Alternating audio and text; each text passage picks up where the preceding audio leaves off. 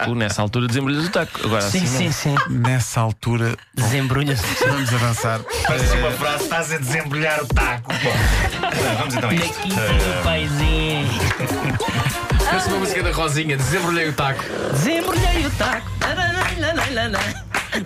Título deste episódio: Edição Contraceptiva. Vá, vá, vá. Esta vai para todos os pais, especialmente Pedro Ribeiro, que Vais, vais, recentemente. vais cantar. Esta, parecia que ias cantar. Esta vai para todos os pais. Os meus pais é um tema do Vocês novo, sabem quem são. novo LP.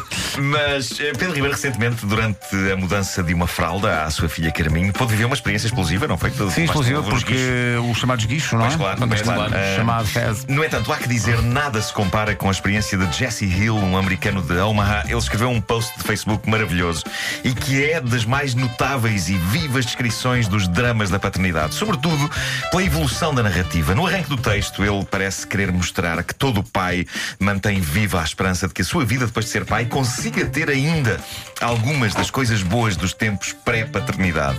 E talvez haja momentos, talvez haja momentos fugazes em que a vida cria a ténue ilusão de que sim, é possível. No entanto, o apocalipse que se segue mostra que não. Não vale a pena. Mais vale abraçar a realidade seguir em frente. Este texto de Jesse é capaz de ser, de facto, o primeiro pedaço de texto contraceptivo da história. Eu creio que muita gente talvez mude os seus planos depois de ler isto. O texto é maravilhoso, é visual, é um texto visual, é um texto cheiroso. E eu vou dar o meu melhor para, eh, traduzindo isto para português, fazer justiça a esta obra linda, linda. Acho que isto merece uma música bonita. Estás pronto? Vamos a isso. Sai a trilha. Eu estava a ter um dia bastante bom. Deixei o meu filho na escola, fiz exercício, fui passear os cães e depois fui relaxar para a minha man cave. A minha mulher estava fora, a dar aulas de ginástica. A nossa filha, Alessandra, estava a dormir no quarto dela. Os cães estavam na rua. Eu tinha a casa para mim e estava a tirar partido disso, assistindo a vídeos no YouTube. No YouTube, estando sozinho na sua cave. Este homem não sabe onde procurar bons vídeos. Bom, isto passou-se. A dada altura, ele sente um cheiro desagradável e diz: Vasculhei a cave, pensando que os cães teriam deixado um presente antes de os levar à rua. Não vi nada. E é então que o meu sangue gela quando me apercebo que o aroma vem do andar de cima. E então, temendo o pior, ele corre escada acima, entra no quarto da filha e aqui vem esta descrição épica. Ali estava ela, de pé, junto à cancela que temos na escada, com o rabo ao léu, segurando a sua fralda na mão, coberta da cabeça aos pés, no seu próprio cocó. Não falo de um pequeno dejeto aqui e ali, estou a falar de camadas e camadas de matéria fecal humana, cobrindo os braços dela, as pernas dela, a cara dela e o cabelo dela. Era um daqueles tratamentos, não é? Era, era tipo daqueles de lama. Sim. Sim. Era mau. Era muito pior do que em qualquer outra ocasião em que ela tenha decidido explorar os conteúdos da sua fralda.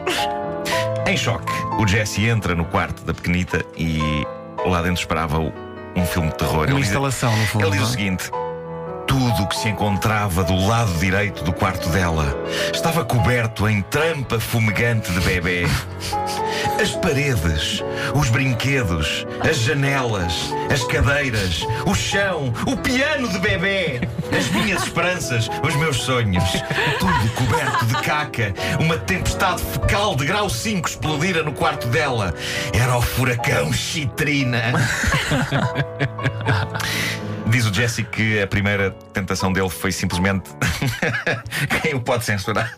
Fechar a porta do quarto e esperar que a mãe tivesse vontade de levar a cabo a limpeza. Ele, ele ia fingir que não tinha reparado que Exato. aquilo acontecer, ok? E depois a mãe chegava à casa e dizia. Ah, olha só que é que-" Ai, se correr tão bem. Mas diz ele. Diz ele, dizia, deve ter sido agora. é pá, sim, sim, ele disse que na véspera ah, tinha sido dia da mãe e ele não quis ser uma besta. E então ele continua, continua. Vamos fechar a Só música uma coisa a fazer Temos, que temos, temos a música outra é vez. chegar fogo à casa. Não- Exato. Talvez, talvez. Diz Jessie: Minha filha sorri e estende seus bracitos cobertos em cocó na minha direção, como quer dizer, pega em mim. E eu grito: Nem penses!